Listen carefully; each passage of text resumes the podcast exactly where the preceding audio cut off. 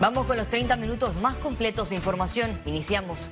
La Sala Penal de la Corte Suprema de Justicia retiró el edicto del rechazo de la aclaración de, en la no admisión del recurso de casación tras la sentencia del caso New Business.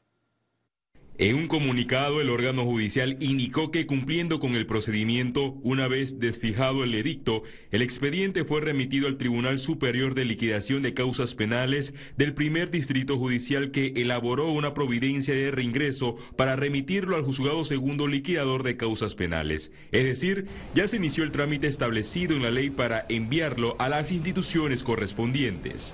Ahora le toca que ese expediente se le envíe a la juez Valoisa a su despacho.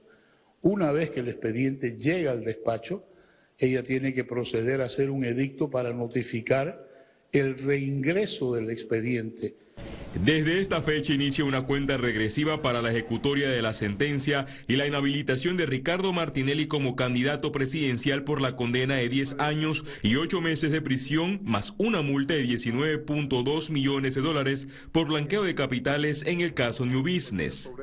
Hay una norma especial que es aplicable a los procesos penales, que es el artículo 153 del Código de Procedimiento Penal, que permite que las notificaciones puedan darse por correo electrónico que es una forma de también poner en, conocimiento a la persona. El ex fiscal del Ministerio Público, Giovanni Olmos, quien es de la tesis que el Tribunal Electoral debe declarar la inhabilitación inmediata, explicó los actos que debe realizar la juez Valoisa Marquines. Tenemos que ver qué hace la juez. Si fía otro edicto de dos días para ya poner en conocimiento de las partes que ya la sentencia está en firme, que hay un reingreso del proceso, pero podemos, la juez igualmente puede entonces girar los oficios. Entonces, ¿cuándo se puede entender que hay sentencia ejecutoriada en firme y cosas jugadas? Cuando la juez emita los oficios al Tribunal Electoral y a la fuerza pública. Hasta el momento, Martinelli sigue atrincherado en la Embajada de Nicaragua para evitar su captura ante la solicitud de detención preventiva por el incumplimiento de las medidas cautelares. Félix Antonio Chávez, Econius.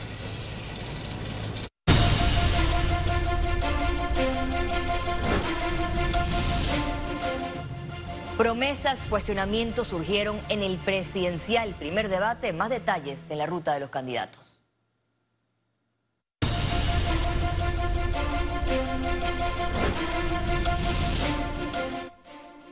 Aquí les traemos lo más importante del acontecer político que transcurrió esta semana a través de la ruta de los candidatos. La semana inició candente con el primer debate presidencial en el Domo Armodio Arias Madrid de la Universidad de Panamá, donde ocurrió de todo, desde actos violentos hasta fuertes señalamientos. La actividad se vio afectada luego que una turba del Suntrax, que respalda a la candidata presidencial de la libre postulación Maribel Gordón, agrediera a los delegados electorales, periodistas y camarógrafos que daban cobertura en el lugar. Estas imágenes evidencian que el Suntrax apuesta a la violencia y al desorden.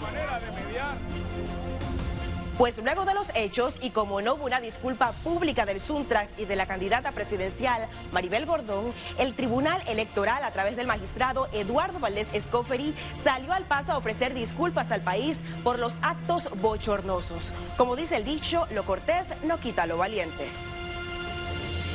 Se tomen las medidas necesarias para que los perímetros de distribución de los que vayan a hacer las barras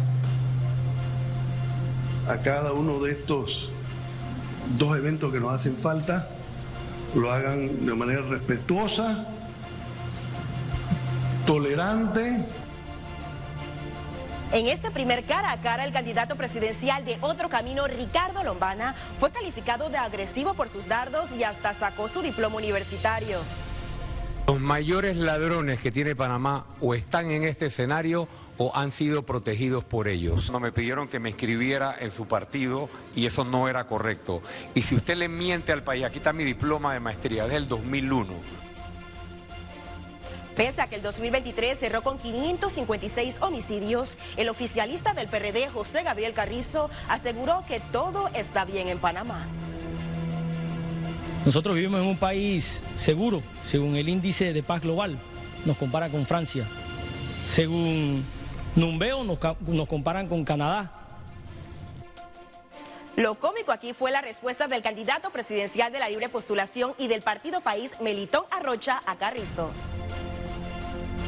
¡Wow! La verdad es que comparar la seguridad de Panamá con la de Francia o la de Canadá requiere un pedazo de imaginación. También lo que llamó la atención fue que Torrijos no le preguntó a Carrizo y Carrizo tampoco le preguntó nada a Torrijos. ¿Será un pacto de no agresión? Pero bueno, el candidato del Partido Popular prometió seguridad de ganar la presidencia. Voy a garantizar que el derecho de las víctimas esté por encima del derecho de los delincuentes. Y lo tenemos que hacer con capacidad, con coraje.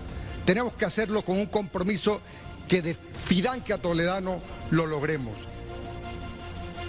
Para Rómulo Rux, candidato de la Alianza del Cambio Democrático y el Partido Panameñista, no existe un registro de la experiencia laboral del exmandatario y aspirante presidencial Martín Torrijos. Aquí se hablaron de la cifra de los ninis, que ni trabajan ni estudian. Yo creo que tú eres un nini, Martín, y lo has sido por los últimos 15 años. A Rux, la candidata Maribel Gordón le recordó su pasado en el gobierno de Martinelli, desde los actos de corrupción hasta los asesinatos de indígenas en Bocas del Toro. En su gobierno se reprimió a la población, pero no la impunidad del ladrón de cuello blanco. En el debate, Zulay Rodríguez sacó un as bajo la manga al anunciar su renuncia como diputada. Correrá para la presidencia de la República, para la reelección como diputada y la alcaldía de San Miguelito, al estilo del 3 por 1. Y hoy presenté mi renuncia como diputada en la curul 83 de San Miguelito. Ya todo está listo para el segundo debate presidencial que se celebrará el 13 de marzo en la Basita de David en la provincia de Chiriquí. El Tribunal Electoral realizó el sorteo de posiciones de los candidatos presidenciales. En este segundo debate contará con la participación exclusiva de 60 jóvenes de 18 a 35 años, seleccionados de todas las provincias y comarcas del país, que harán preguntas de manera directa a los aspirantes al solio presidencial. Y como reiteramos al inicio del noticiero, la noticia del día ha sido la desfijación del edicto de aclaración de sentencia del caso New Business. Según expertos, cuando esto llega al Tribunal Electoral, inicia el proceso para aplicar la inhabilitación constitucional del candidato presidencial Ricardo Martinelli. Siga la ruta de los candidatos todos los viernes por Econews. Nos vemos la próxima semana.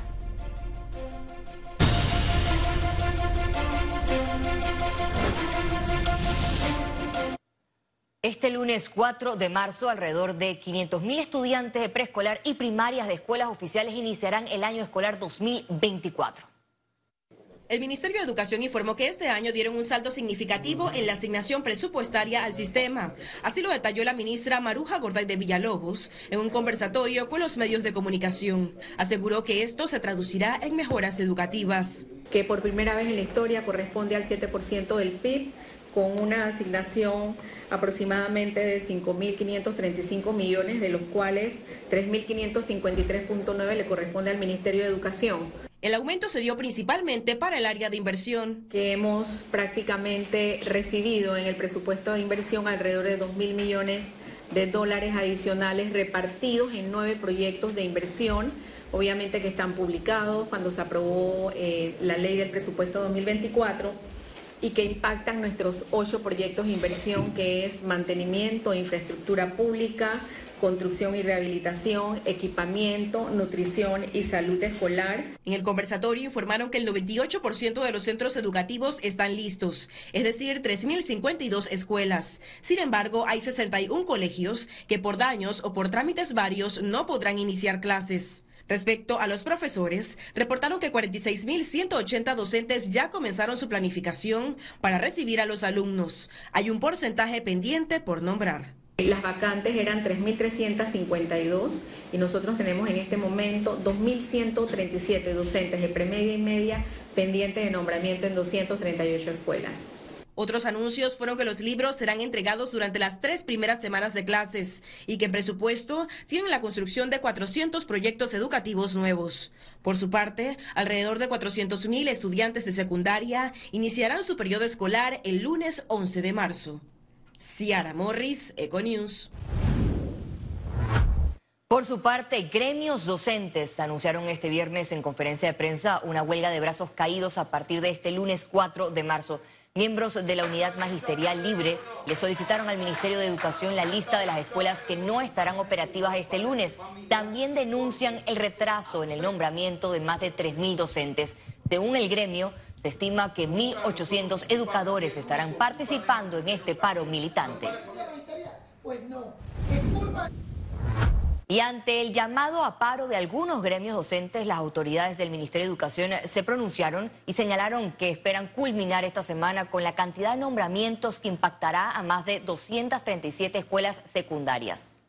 Estamos en ese proceso de selección precisamente y esperamos que la próxima semana finalice. Pero creo que lo más importante, y cuando hablamos nosotros de hacer una escalonada al hacer la selección de los, de los docentes, es precisamente porque el, maestro de primaria atiende un grupo de 25, 30, 35 estudiantes. Es más difícil si ese docente no está en su aula de clase porque tenemos 25 niños mínimos que no van a estar en el aula escolar. Economía. Con relación a los precios de los útiles escolares, la Autoridad de Protección al Consumidor y Defensa de la Competencia recomendó a padres de familia estar pendientes de los exentos del pago de impuestos. Acodeco se ha abocado a las calles o a los agentes económicos que venden útiles escolares a fin de fiscalizar las normas que nos competen. Entre estos, verificar que los útiles escolares que están exentos del 7%, los establecimientos, no estén haciendo este cobro. En que te lo puedo mencionar también son las eh, zapatillas de educación física, eh, que tienen un tope hasta 30 balboas para efectos de la exención de este impuesto. También los zapatos escolares hasta 40 balboas. También te puedo mencionar las mochilas escolares, tienen un tope de 30 balboas. Estos artículos, entre otros, están exentos del ITBMS. La Autoridad de Turismo de Panamá anunció su intención de impulsar el desarrollo turístico del país mediante una solicitud al Consejo de Gabinete, la cual busca un crédito suplementario al presupuesto del año fiscal 2024 para fortalecer el Fondo de Promoción Turística, es decir, PROMTUR. Con este financiamiento adicional se espera potenciar las acciones destinadas a posicionar a Panamá como un destino turístico destacado a nivel global, atrayendo así un mayor flujo de visitantes y contribuyendo al crecimiento económico del país. Al regreso, internacionales.